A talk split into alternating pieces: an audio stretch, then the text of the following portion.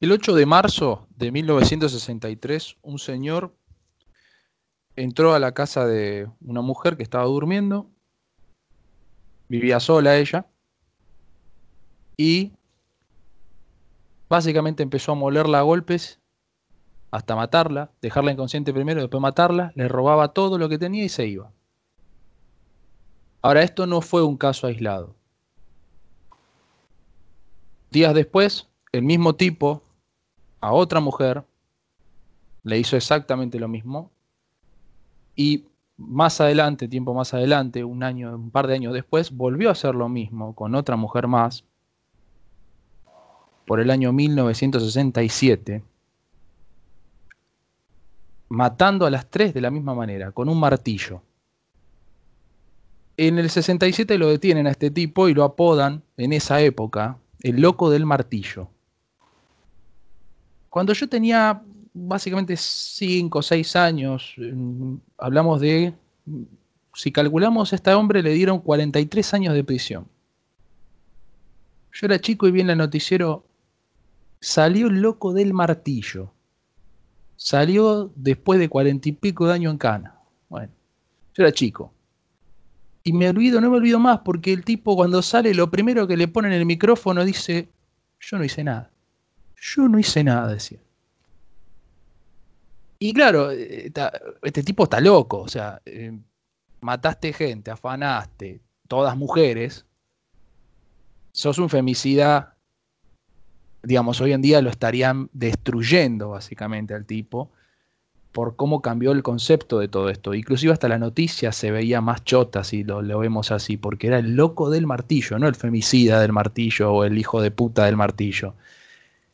Eh, pero era muy, muy, me llamó mucho la atención que hasta que se murió el tipo, ¿ah? nunca asumió que, había hecho los crímenes. Y esto me, me detengo a analizarlo acá, porque era un tipo que tenía un método, que siempre enganchaba minas, que siempre enganchaba cuando dormían, que siempre las enganchaba solas. Eh, y vendría a ser un exponente de lo que hoy, cuando las mujeres dicen tenemos miedo, todo, es esto es un caso puntual y como en esa época pasó tan desapercibido y lo dejaron pasar. Un asesino serial argentino que justamente cayó en cana y nunca asumió que cometió esos crímenes. No sé qué se le pasaba por la cabeza al tipo. Me, da mucha intriga ver cómo funciona un asesino en su cabeza, qué es lo que sentía. La gente que está en el palo de lo penal lo debe, lo debe vivir.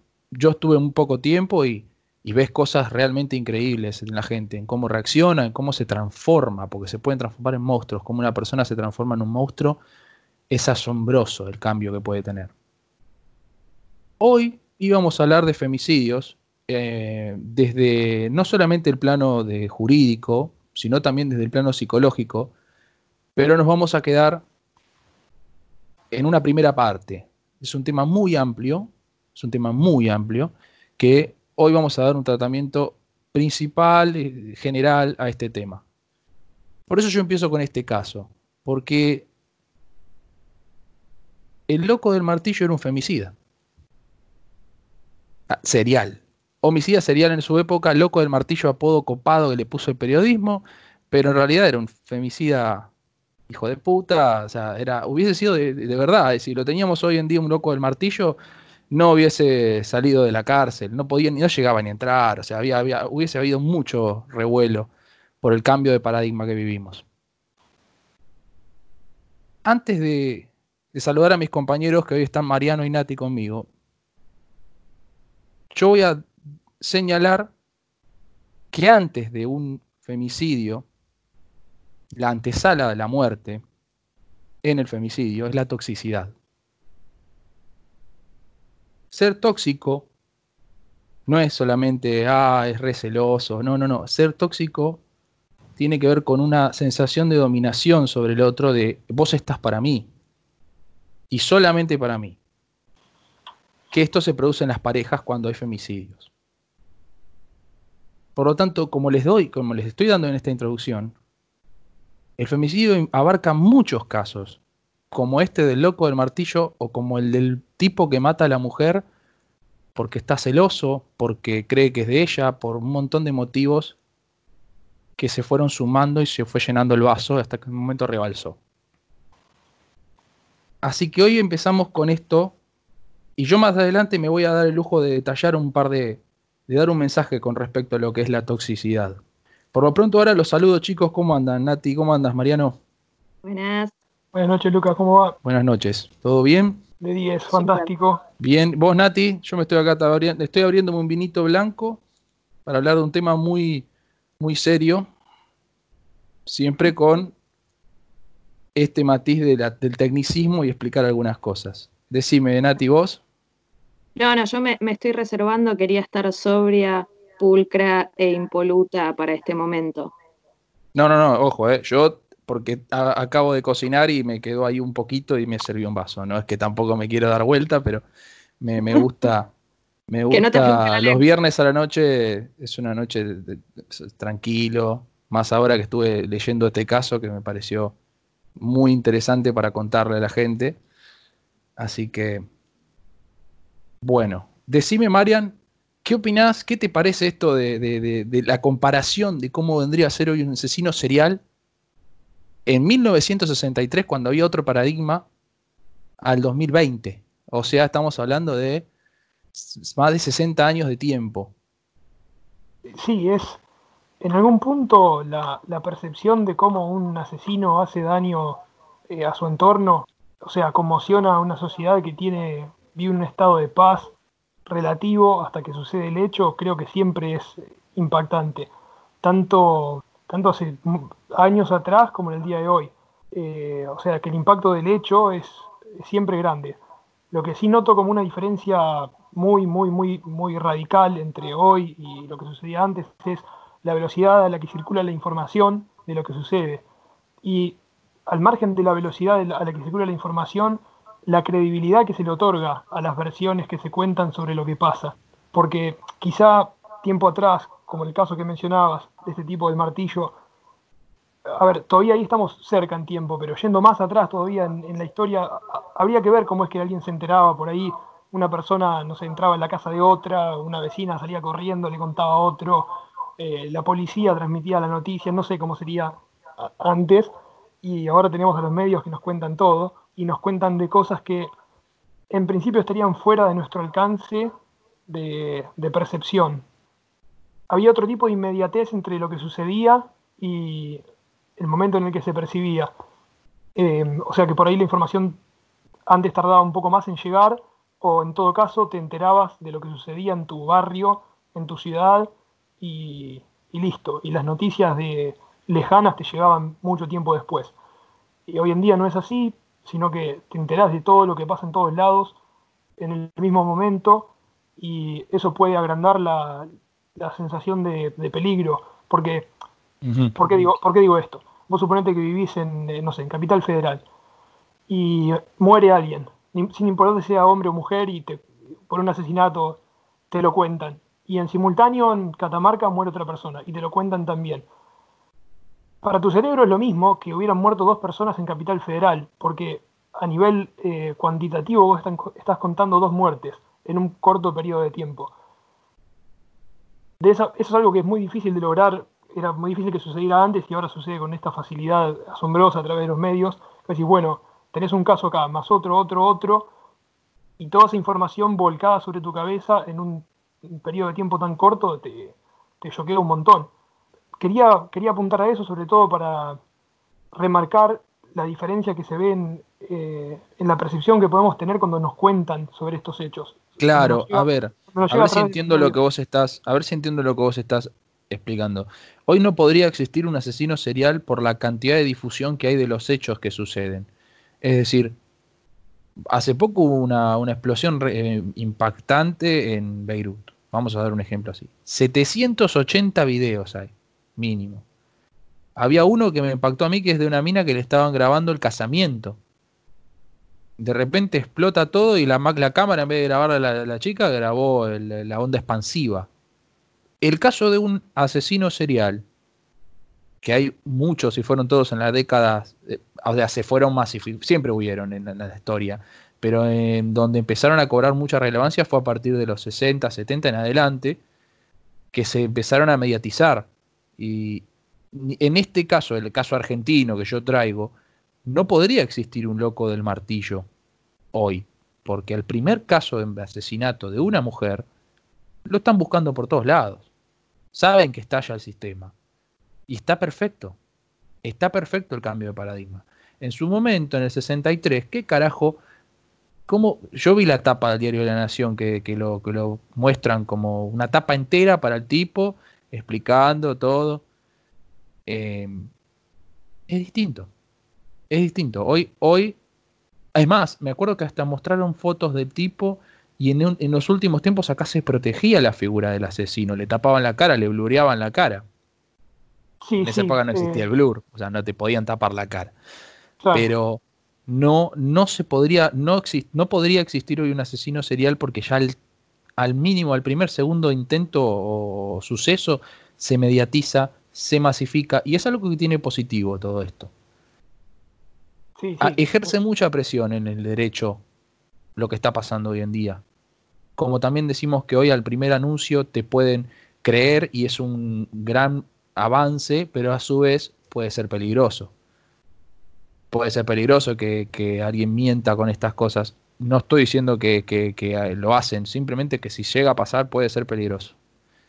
Em, pero, ¿cómo cambió todo? ¿Cómo cambió todo? Hay otros asesinos seriales que son de Estados Unidos que se me vienen a la cabeza. El caso de Rodney Alcala, un asesino que hasta incluso salió en televisión. Un tipo que fue un programa de citas. Estaba ahí, era un facha el tipo, cancherito, re piola. Ahora eh, ganó, ganó el programa. Eran tres tipos que se tenían que levantar una chica. Esos programas, boludo. Esos programas. La mina como el objeto premio ganador de mirá lo que te levantás, ¿eh? Viste esos que había un capítulo de Casados con Hijos que Coqui Argento iba a un programa así. Y en el otro lado estaba Pamela David. Imposible, o sea, como que, o sea, es, justamente la exageración de eso, ¿no? Eh, y Coqui ganaba, me acuerdo, porque hablaba muy dulce, hablaba con, cuando tenía toda la leche en la cabeza el pibe, ¿no? Y, y se la, se la mirá cómo lo voy a decir, ¿eh? se la chamullaba y se la levantaba. Lo voy a decir así porque así te lo mostraban. Y la, después peor todavía, redoblan la apuesta porque termina eligiendo uno musculoso la chica. Pero este tipo, el asesino, no se sabía que era asesino, el conductor del canal lo presenta, el, programa lo presenta, bla, bla, bla. Y cuando empieza, gana el tipo y tienen la cita, y empiezan a salir, la piba se aviva y dice, este es medio rarito, ¿qué le pasa a este? Y se ve que tuvo un encuentro complicado con el tipo, fue a hacer, un, fue a hacer una denuncia y se descubre que era un asesino serial. Mataba mujeres y pibes. Y fueron varios casos, te hablo de 10 casos o más. Se sospecha que fueron muchísimos más casos. Era un genio de aparentar el tipo, porque se comieron todo, que era un galante y terrible asesino. Por eso no está tan asociado quizás a cómo uno es como, como persona la, la figura del asesino serial. Y eso mismo que estás diciendo no te hace pensar que capaz que todavía hay asesinos seriales en Argentina, porque quizás... A mí me hace pensar que pueden haber. A mí me hace pensar que pueden haber en potencia más que haber. Más que, más que en la práctica. En la práctica no, debe, no hay. Lo que hay en la práctica es una ola de femicidios asquerosa que está eh, íntimamente relacionado con el caso de los asesinos seriales. Seguramente. Seguramente hay algo que la gente tiene en la cabeza que no puede sacarse y que se trasluce en femicidios. Estoy analizando la cabeza del femicida, ¿eh? Mm. Me interesa mucho ver qué carajo le pasó a ese tipo para entender que la violencia eh, física, la amenaza, llega al punto este de la mato. Se me zafa la mano y la mato. Porque viene de generaciones anteriores. O sea, eh, a ver, voy a dar un ejemplo genérico. Esa abuela que tenés que el abuelo la recagó a palo toda la vida. Por ejemplo esa abuela que tenés que tenía 14 y se casó con el abuelo que tenía 40, por ejemplo, ¿no? La normalización de esas cosas que podría ser perversión hoy en día, considerado perversión. Entonces, está lleno, seguro que hay asesinos en potencia dando vueltas. Como también en un capítulo vos, Nati, dijiste que podíamos todos ser, eh, no me acuerdo si fue violadores o alguna cosa así en potencia por cómo podemos aparentar en las redes estas cosas. Sí, es que sí, la realidad es esa. Justamente creo que hay una cosa clave en lo que vos estabas diciendo y es en, el nivel de psicopatía que tenés que manejar. Eh, creo que también hablamos algo de eso con Juan aquella vez, que también estábamos hablando de femicidios, eh, y me parece que, que tiene que ver eh, mucho más con una cuestión de, construcciones, con, con, todo el bagaje que tiene cada persona, más todo lo que, lo que objetivamente está dando vuelta, porque a nivel sociedad estamos viviendo mucha violencia. Nosotros lo podemos enfatizar en un punto o en otro, pero a todos nos atraviesa la, la violencia en un punto. O sea, ustedes, por ejemplo, siendo varones, eh, sin tener el miedo quizás de ser víctima de un femicidio, eh, seguramente les debe doler también ver que lo que pasa en la sociedad, eh, pensar que, que imaginarse a un hermano de ustedes, a un primo de ustedes haciendo una cosa así, me imagino que nos afecta a todos en algún punto. ¿Sabes qué pasa, Nati? A ver. Que el, el asesino ya es una persona muerta. El asesino está muerto por dentro. Ya no valora la vida. Ya no tiene ese... Em, esto es una consideración personal para mí. ¿eh? Cuando... Por eso yo después me voy a detener en el camino de la toxicidad, porque estaba asociado hoy en día a esta transformación de lo que eran los asesinos seriales a los femicidas. Es un análisis que yo estoy proponiendo en este capítulo y no, no, no es que em, es algo que todo el mundo diga, sino que hay asesinos en potencia por todos lados. Eso es así. Eso es así. Y cuanto menos educación tuvieron, más probable es que lo sea.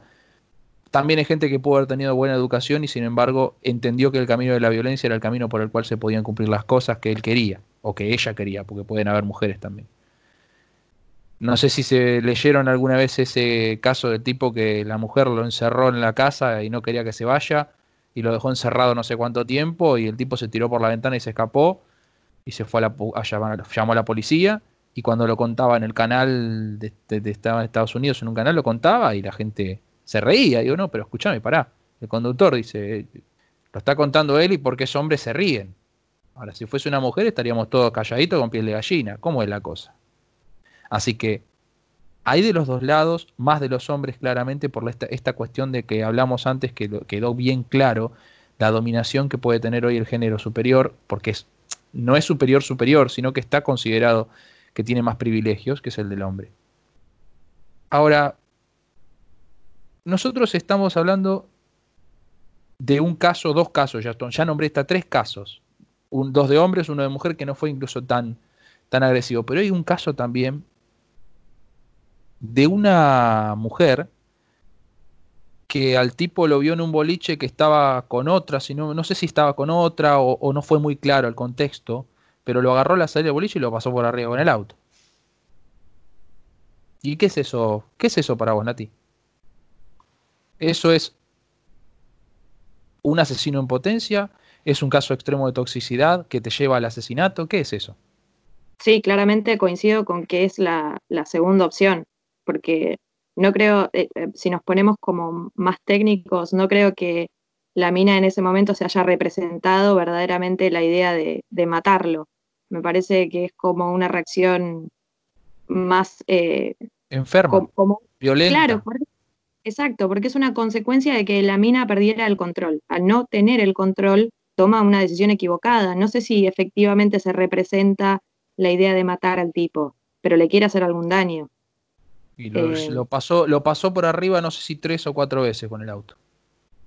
Eh, ahora, hoy estamos bastante crudos. Hoy estamos bastante serios con esto porque es un tema serio.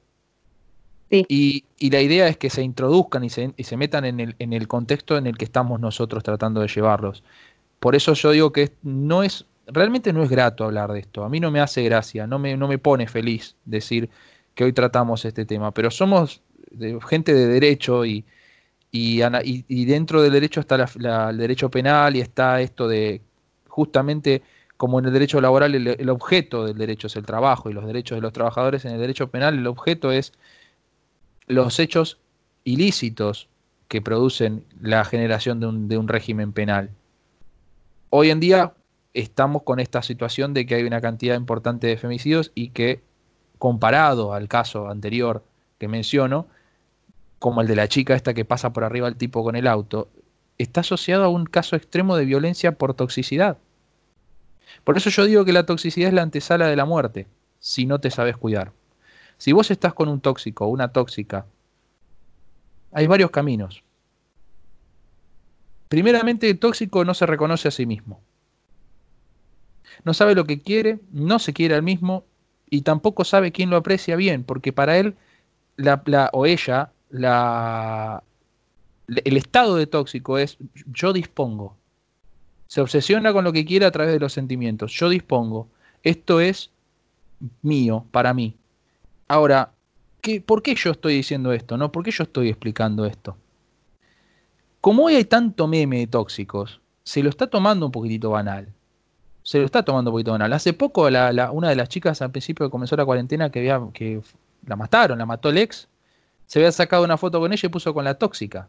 Hijo de puta, o sea, eh, ¿cómo vas a...? O sea, estamos estaban pasando por un momento returbio de pareja seguro. Y pones con la tóxica en una foto, estamos jodiendo y después la termina matando. Y, y, y de los dos lados hay toxicidad ahí. Uno es un enfermo de la cabeza asesino, y la otra chica estaba entrando en esa, en ese, en esa espiral de toxicidad. Seguramente lo quería mucho más que él, que, claramente que él. Pero acá hay dos caminos, y esto es lo que yo quiero hacer una separación. Hay gente que es tóxica y se da cuenta que es tóxica. Cuando vos sos tóxico y te das cuenta que sos tóxico, podés volver a tu eje, a tu centro. Y podés empezar descubriéndote a vos mismo un camino de virtuosidad como persona. Ahora, ¿cómo haces?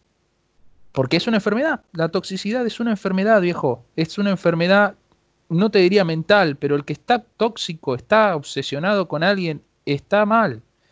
Si estás con una persona que te quiere y te está bancando y no es tóxica, porque puede ser que los dos sean tóxicos, es hora de escuchar y hacer terapia. Acá eh, me encantaría que Juan en esta partecita esté conmigo y me diga que claramente esto es así.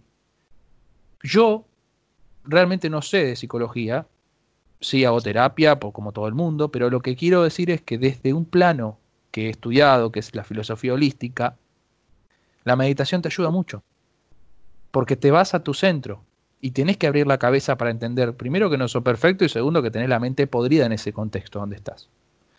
Aceptar es el primer paso para poder salir de una toxicidad.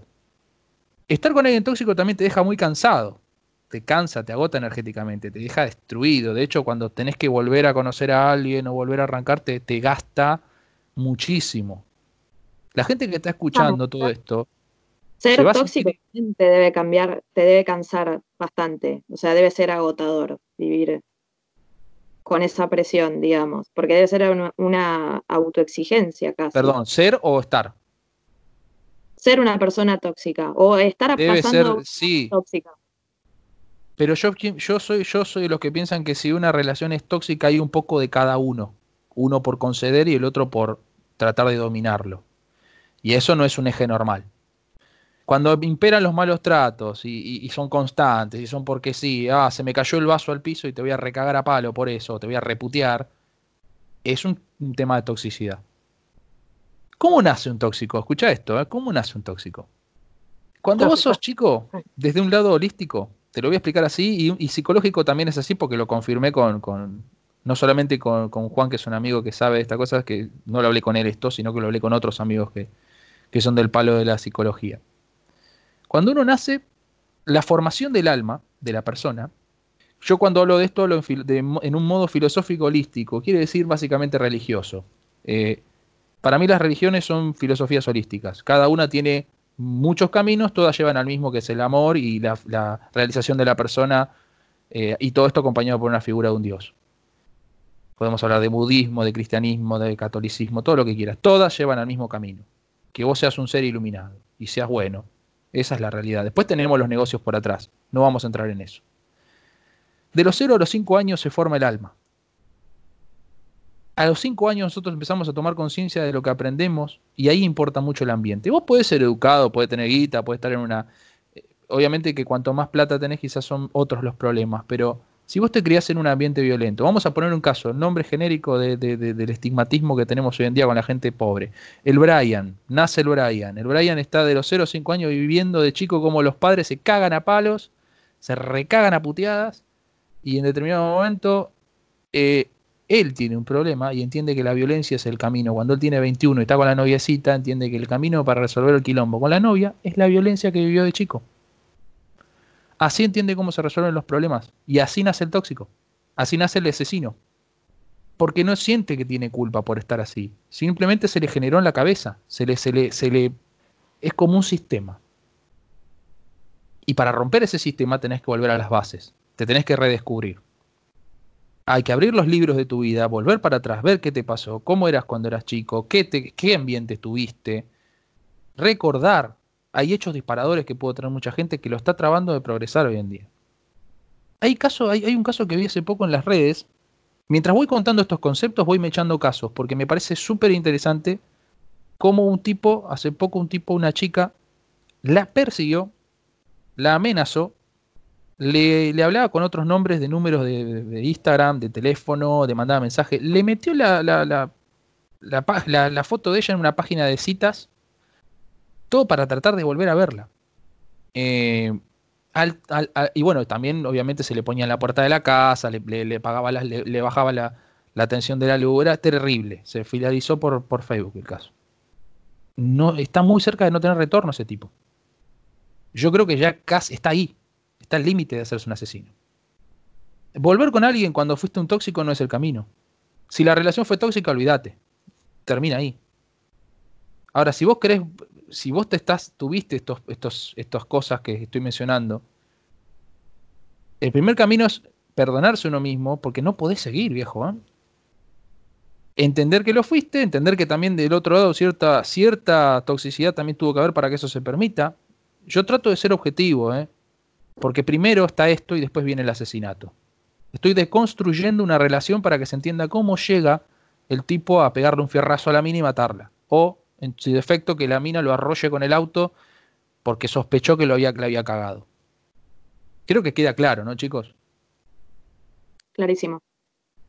Sí, sí, Me encanta el silencio que hacen, porque me estoy, creo que estoy en modo eh, Radio Mitre a las 2 de la madrugada contando esto. sí.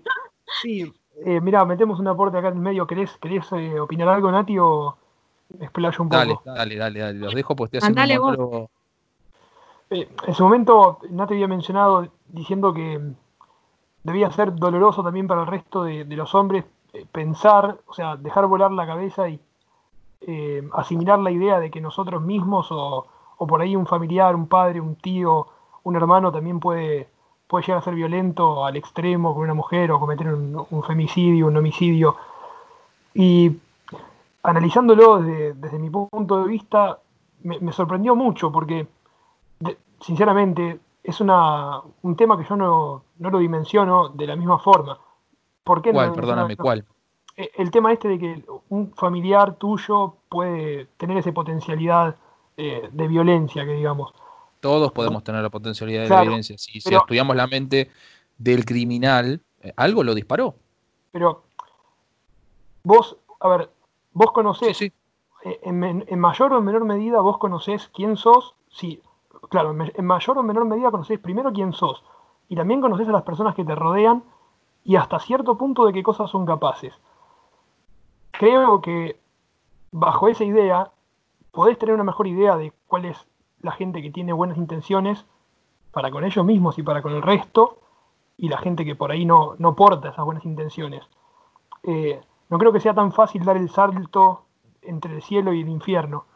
En cierto punto, hay procesos que, como vos bien mencionabas, que vos decías que cómo se construye y ya te fuiste directo a la niñez, son cosas que vos vas, vas observando. Si, si tenés ojo observador, ¿no? Por supuesto que también puedes hacer la vista gorda y tener un potencial eh, criminal al lado tuyo y que jamás te diste cuenta, o incluso que vos mismo lo estuviste fogoneando, porque no sé, suponete que vos sos pareja de alguien y vivís basureándolo todo el tiempo, desde la mañana hasta la noche, eh, y no te sorprendas un día apareces bajo tierra, ¿entendés? Eh, no, lo digo para justificar a nadie, por supuesto, pero... ¿Cómo, Nati? No se escuchó bien. Conchita Barreda.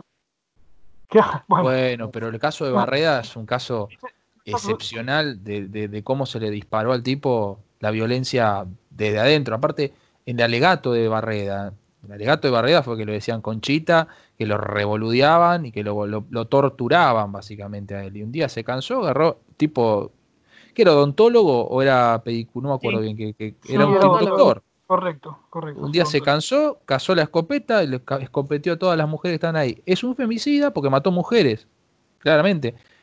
Pero em, yo no sé si esto se comprobó lo de la violencia que le ejercían al tipo. Sí, Supuestamente en todo el barrio lo, conocían, o sea, le decían Conchita porque él estaba rodeado de mujeres que le decían Conchita y el tipo, o sea, evidentemente hubo, como dice Marian, un fogoneo. No es que el tipo de un momento al otro se hinchó las pelotas, eh, no sé, estaba podrido de que la mujer preparara pizza todos los viernes y la cagó a tiros. Eh, venía por otro lado. Fueron muchos años.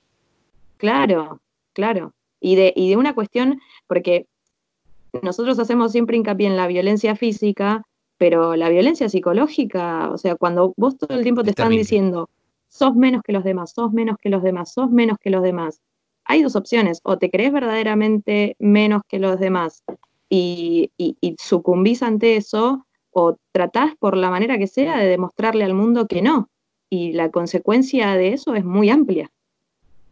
Quiero, quiero comentar algo con respecto a esto, ¿no? ya que tocábamos el caso de, de Barreda o hablando así en general. A ver, dale, dale. Todo lo que sea de casos me parece fascinante para, poder aportar y que la gente escuche. Lo que vos observás en un caso así es, por ejemplo, se me ocurre esto. Vos observás la represión de un sentimiento durante un periodo prolongado de tiempo. Y después es una especie de explosión, por así decirlo, algo que estalla, algo que venía eh, contenido, eh, que no pudo ser de cierta forma, que no pudo expresarse, porque vos imaginate, yo, a ver, me cuesta imaginármelo al tipo este como un tipo que se puteaba de manera permanente, tal vez con, con, sus hijas o con su mujer, que por ahí le decían conchita y decía, pero ¿qué me decís? ¿Entendés? O, que, respondía. Me parece más fácil imaginármelo como un tipo que se callaba la boca y se comía el veneno y lo acumulaba. Y lo que pasa es que, para eso está el dicho, ¿viste? Que, no hay mal que dure tantos años, ni, ni que cuerpo que lo aguante. Después de un tiempo eso es como que, bueno, ok, ok, yo, vos imaginate, a ver, vamos a trasladarnos a la mente del tipo. Eh, yo me tragué todo este veneno, bueno, ahora eh, sorpresa, pero acá está, acá está mi devolución. Y, creo que eso puede suceder, a ver, en la mente de cualquier ser humano.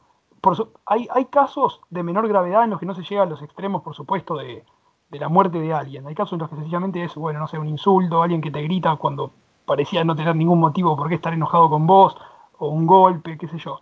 Pero en la medida en la que las emociones se canalizan y se exteriorizan, eh, te vas todos, o sea, descargamos energía negativa y nos ahorramos la necesidad extrema de llegar a este tipo de, brutalidad. Por supuesto que después pueden haber múltiples más factores psicológicos al margen del hecho de no expresar eh, una emoción. Pero bueno, se me ocurría esta idea, ¿no? porque lo veo como muy patente en este caso. Así, bueno, tomás cosas negativas de tu entorno, tomás, tomás, lo aguantás y después un día revienta. Pero, a ver, tenés opciones también como persona, porque ponele que vos estás rodeado de, ese tipo de negatividad, que sabés que no podés lidiar porque no sos un tipo que responde, que, que, salís a confrontar. Bueno, quizá tengas la opción de retirarte de ese lugar, irte, no sé, abrir la puerta, barreda y andate a otro lugar donde no te digan conchita, antes de salir a cagar a tiros a todos. Claro, pero vos fíjate que eh, incluso en el caso de Barreda encontramos eh, la misma limitación por la que la abuela cagada a palo de la que hablaba Lucas se queda al lado del tipo. O sea, antes no estaba visto ni siquiera divorciarse. O sea, no, se pensaba ni siquiera visto. Era una aberración. Entonces vos te la tenías que bancar ahí y evidentemente el tipo de alguna manera estaba viviendo ese mandato eh, de la misma manera, se sentía totalmente sometido, evidentemente, porque como decís vos, él tenía la opción de irse, pero al día de hoy también decimos, sí, la mina también tenía la opción de irse. Claro, pero claro. Si totalmente sometida, si la tienen totalmente, viste, dominada. Sí, sí, sí, eh, es como decís. Eh, pero bueno, si, si no hay una forma de salir, termina mal, que es lo que observamos. Si en algún momento el que está siendo sometido no, no, toma la determinación de decir, bueno, lo corto por alguna vía, es como que le entregaras, es como que pusieras tu, vida por completo en manos de, otro. De manera bueno, de eso te iba a hablar. Si, vos lo, si vos lo pensás desde el punto de vista del amor, Lisa y Jana, por eso de ahí el vínculo de, que siempre, le, a ver, no siempre, pero en muchísimos casos, y tal, probablemente la mayoría, la de, eh, los casos de mm, crímenes pasionales son fruto de una relación eh, disfuncional, pero en principio de una relación que muy probablemente empezó bien, no sé si empezó bien o mal, pero empezó con buenas intenciones, poner empezó con amor, vamos a decirlo así. Lo que pasa es que ves, ves como lo decís, crimen pasional. no paran la pelota. Hay un psicólogo que habla de, se llama Grabor, Grabor Mate, si no me equivoco, que es un, tipo que habla de eh, adicciones básicamente y cómo la gente, pero también de, porque a ver, es un tipo que trabajó mucho, muchos años con gente que estuvo presa y bueno, principalmente presos, hay un montón de gente presa por drogas en otros países y por también por casos como de estos de violencia. Y lo que menciona es, es esto que vos traes a colación de alguna manera, eso de que en algún momento, no sé cómo dijiste, se confundieron o entendieron mal, creo que dijiste, ¿no? Es que se confunden la realidad de cómo se resuelven los problemas, de eh, cómo se, de cómo, a ver, voy de vuelta al ejemplo donde yo estoy firmemente parado, que es el niño que ve cómo durante 10 años de su infancia o de su, se cría en un ambiente de violencia y de golpes y de puteadas, de, maltrato, y va a entender que su forma de resolver el problema con la noviecita es cagando la palo. El tipo este menciona, esas, esas circunstancias las la menciona de esta forma. El tipo dice, en la vida de un ser humano hay cosas que tienen que pasar y cosas que no tienen que pasar. Hace como una división tajante entre estas dos, estas dos cosas. Y cuando te suceden muchas de las cosas que no te tienen que pasar, empezás a desviar el camino, empezás a, perder el eje. Que es esto que vos decías de ya no poder identificar bien por dónde es y estar confundido. Vos lo decías bien, en la infancia toda esta cantidad de, eh, violencia y entorno negativo es, determinante, claro, porque lo que te tiene que suceder en la infancia es que en cierto punto te brinden una buena cantidad de cariño y te acompañen en tu crecimiento, no que te abandonen a la suerte o que te maltraten con violencia. Esas serían las cosas que no te tienen que pasar. Claro, cada vez que vas sumando más y más cosas de las que no te tienen que pasar, te acercas a, un resultado catastrófico. Y si durante tu vida te acompañan las cosas que sí te tienen que pasar, las buenas cosas, y bueno, muy probablemente estés, o estemos, o hablo en general, ¿no? Lejos de, de llegar a un extremo así de violencia tan grande. Pero bueno, yo, igual que como vos lo mencionabas, coincido en que hay una génesis de una persona que llega a, un asesinato, hay un, hay un, origen de un asesino y muy probablemente tenga que ver con ese origen con carencias de todo tipo. Al principio habías mencionado que la religión en algún punto servía para orientar también, para mencionar eh, valores morales, formas de vivir, bueno, y también en la religión a veces hay como propuestas sanas para, para paliar un poco cuando te toca vivir las cosas que se supone que no, no tenés que vivir. Cuando te toca vivir la violencia, por ejemplo, hay un, pasaje de la Biblia que dice eh, que es conveniente poner la otra mejilla cuando recibís un daño. Y malinterpretado fue durante mucho tiempo en el sentido de, bueno, a vos te ofenden y vos no hagas nada. Y lo que te dicen es, sos una criatura indefensa, eh, sin sangre, si vos no reaccionás cuando recibís un daño. Pero creo que la propuesta es más grande todavía en ese caso, y lo que le está trayendo a la gente es la propuesta de, bueno, si vos devolvés al mundo la misma proporción del daño que te dio, eh, nunca ayudás a equilibrar las cosas. Estás agregando más porquería. O sea que si podés tener la fortaleza de aguantarte algo, bien por vos.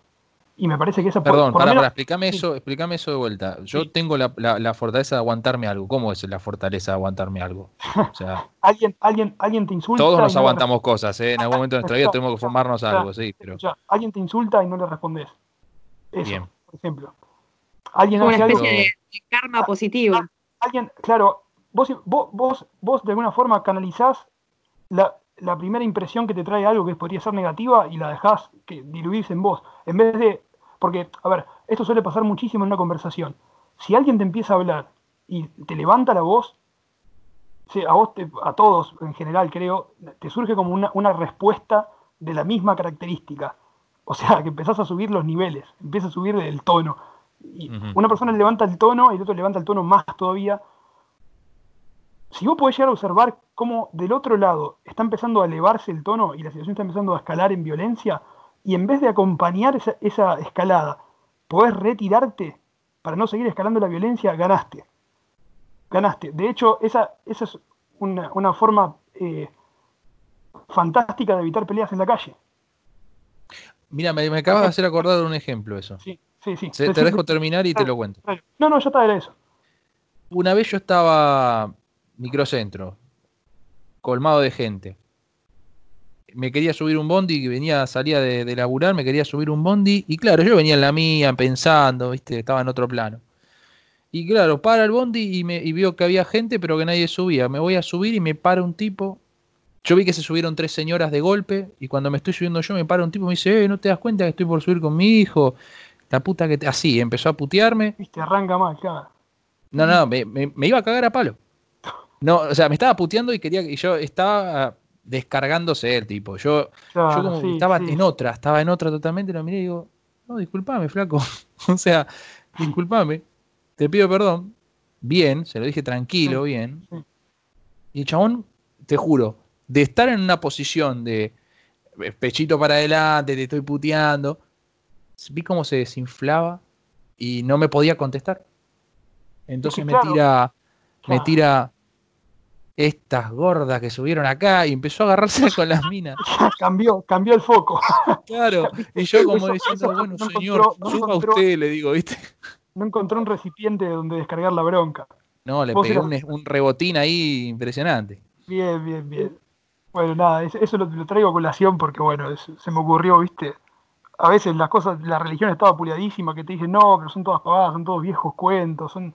No, no, no, a veces no tanto. Hay, hay buenos mensajes. Y, a ver, vos acá das un ejemplo perfecto. Alguien te viene ahí con algo eh, subido de tono, ya enojado, sin motivo de sorpresa contra vos y decís, bueno, y calmás un poco las aguas, listo, la situación muere ahí, no pasa mayores. Pero es una habilidad. se fue a perseguir a las, como dijo él, ¿eh? a las gordas que se vieran. Y bueno, anda tranquilo.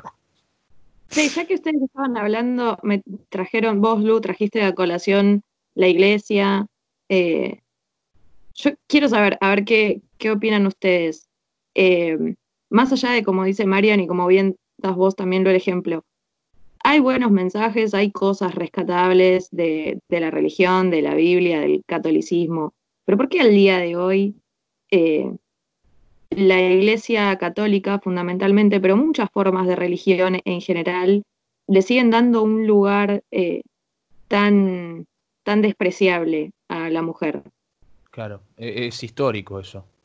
Lo había explicado Mariano en uno de los capítulos anteriores, de cómo fueron desplazando a la mujer en los dioses. Sí, sí. Es, muy loco, porque podés, podés encararlo por el lado que dice Lucas, pero tenés que hacer, tenés que hacer una cantidad de, análisis en retrospectiva muy grande para, para poder llegar a siquiera dimensionar un poco el por qué. Tenés que irte para atrás siglos y empezar a ver, bueno, qué, qué cosas se le permitían, qué cosas estaba bien eh, permitido socialmente que la mujer hiciera hace tantos años y cómo eso fue modificándose y poniéndose restricciones en función de las creencias religiosas. Y ahora, si vos lo ves, si vos lo ves hoy con, eh, no sé, con el catolicismo, es, difícil ver la religión. Yo no sé cuántas de las personas que nos siguen tienen un compromiso fuerte con, la religión. Eso es algo que yo nunca me planteé. Te puedo dar fe de que hay gente que sí. Bueno, y que, te puede hablar y que la verdad es que en un momento quizás lo llame, llame a alguien que esté especializado en esto para, para que nos amplíe el espectro. Bueno, eh, en, cierto punto yo tengo una distancia muy grande con, eh, tengo una distancia grande con, cierto tipo de ejercicio de la religión y hay otro distanciamiento que, creo que, que, no hace, que no hay que tener. Hay una forma de distanciarse bien de la religión, por así decirlo, a mi entender, y otra forma de distanciarse negativamente de la religión. Eh, y esto quizá me, gustaría explicarlo un poco. Y no me quiero ir de, lo que preguntó Natalia. La, creo, creo esto, creo que la religión, tanto el cristianismo como cualquier otra, tiene un origen eh, asociado a un sentido espiritual positivo. O sea, al margen de la existencia material y la cantidad de objetivos que uno se pueda poner en la vida sobre, no sé, mudarse tanta cantidad de veces o viajar a tantas playas o comprarse tantas casas o autos, al margen de eso hay, una búsqueda que, todos en algún punto hacemos o un camino eh, que transitamos. Si, no es una búsqueda, un camino, como se le quiera llamar. Creo que la religión viene a intentar dar una mano en eso.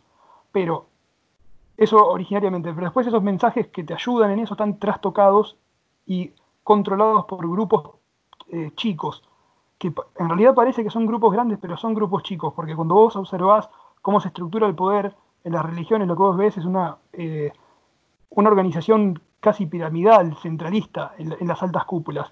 Y, si te parece a pensar, bueno, ¿qué, ¿qué sentido tiene una organización de poder piramidal donde hay unos pocos arriba y unos muchos abajo, incluso dentro de una organización religiosa? Porque si, un, si un, eh, no sé, una estructura política que tiene un jefe militar se organiza de forma piramidal, es entendible. Eh, el comandante tiene que dar una orden y que acaten los capitanes y de los capitanes a los sargentos y de los sargentos a los soldados, ponele. Pero una religión donde todos, todos nos tenemos que ayudar, llevar una estructura eh, de pirámide es una locura y sin embargo eso se observa. Pero María, perdóname que te interrumpa. La iglesia fue gobierno durante muchos años de la historia. Era normal que el Papa era eh, básicamente un emperador, era un presidente. Hoy por hoy maneja el Vaticano y seguramente gran parte de Italia de las decisiones que se toman en el mundo quizás intervenga, es un líder mundial.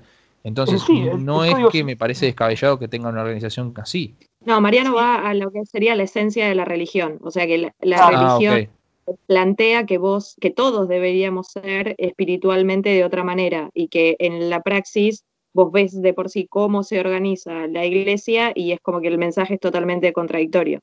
Claro, vos, ves una exactamente, vos ves una contradicción entre el mensaje y la organización propia de la iglesia, pero, pero no está bueno creer que la religión es mala solamente por esa organización de poder que se formó después.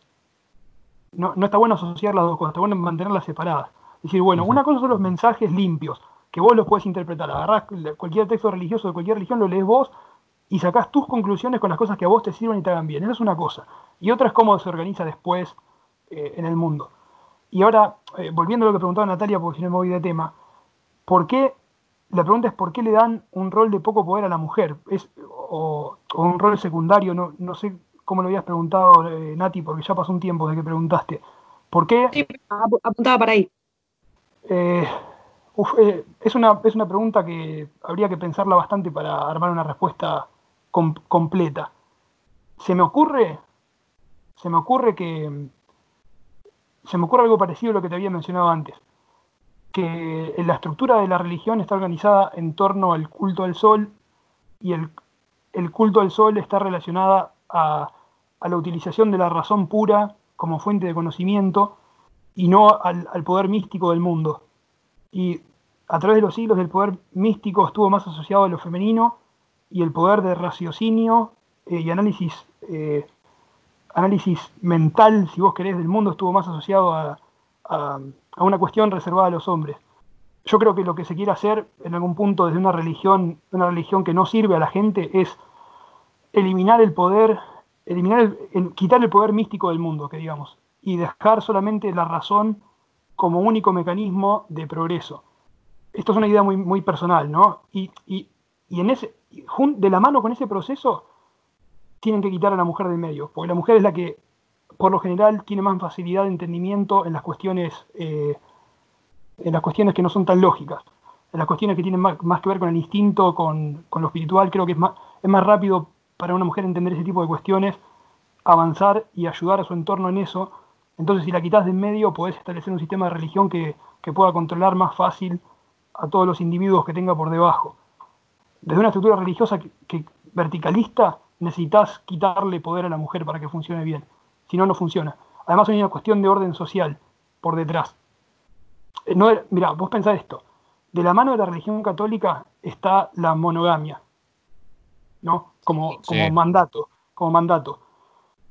Si vos analizás eh, la conducta sexual sin mandato religioso, hay una tendencia que es distinta a la que, a la que prima por el, por el orden religioso. El orden religioso te dice un, un hombre, una mujer, pero sin, si no hay religión de por medio, la naturaleza pareciera que no indica lo mismo. Esto, eh, ¿Por qué digo esto? No, no por observaciones mías, sino porque lo escuché de, de un psicólogo clínico que lo, menciona en una charla. Lo que dice el tipo es que...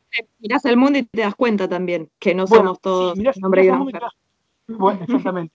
Eh, también, también, tal como vos lo decís. Pero, a ver, vos tenés que estructurar una sociedad y ordenarla. Si, por ejemplo, varias mujeres están atraídas con un solo hombre y tienen hijos con él, o se relacionan directamente con él y poco con los demás, vos tenés un montón de hombres que se quedan sin opciones y unos pocos que tienen muchas opciones.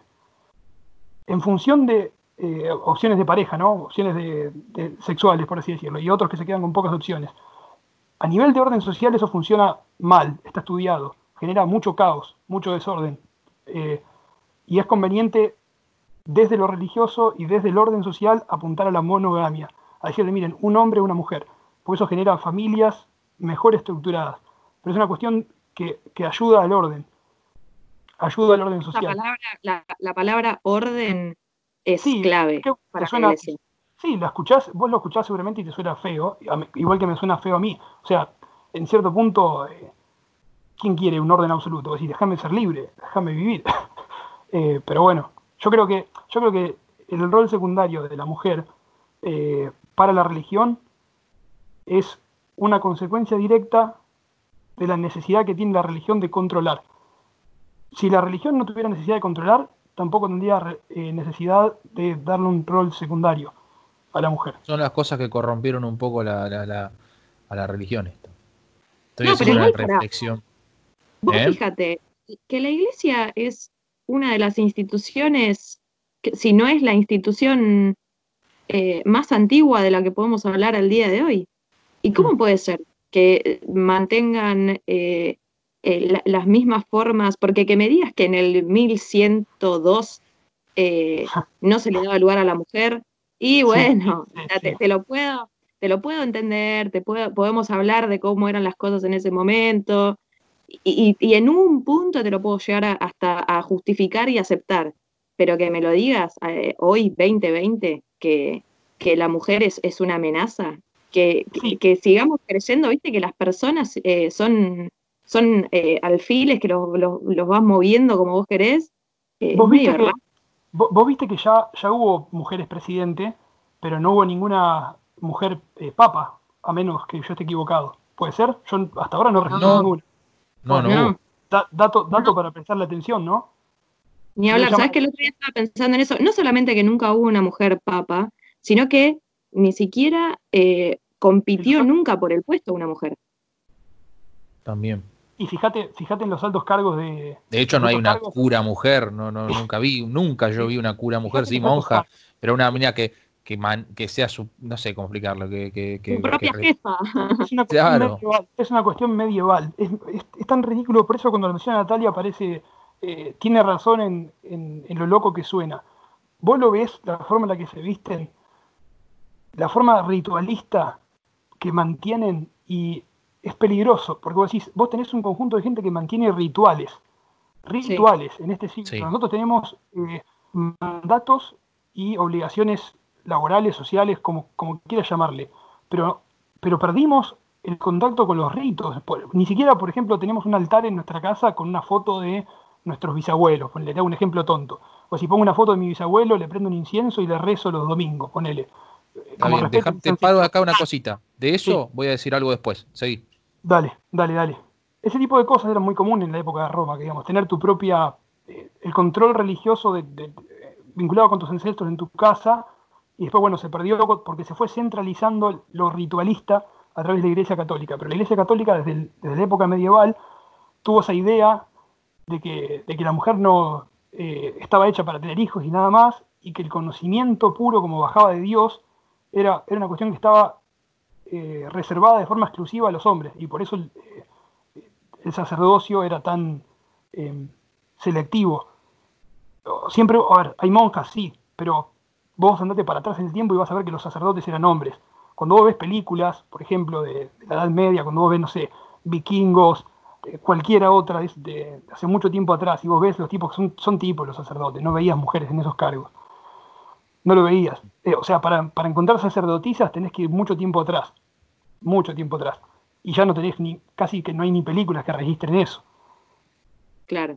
Es una cosa de quiero, quiero, quiero dejar planteada una incógnita para más adelante, y es qué tipo de relación puede llegar a haber entre que se deje tan por fuera a la mujer de todo lo que es el ámbito religioso eh, y como contrapartida eh, toda la pedofilia que se vive dentro de la iglesia. Eso se puede hablar en otro capítulo Exacto, Es para, hablar es para hablar largo y tendido y ya estamos llegando a la hora, no sé si ya estamos en la hora. Eh, pero sí, este tema, este puntual donde nos fuimos ahora, donde terminamos cayendo de la religión, porque va a colación de lo que yo hablé al principio de la toxicidad, de la formación del alma de la persona y cuestiones filosóficas, filosóficas. Acá no estamos haciendo un Padre Nuestro, estamos haciendo una cuestión filosófica. Eh, se pueden hablar en detalle mm, en otro capítulo, eso sí.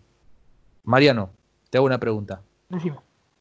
Vos vas a, estabas, estabas terminando un concepto, ¿querés cerrarlo?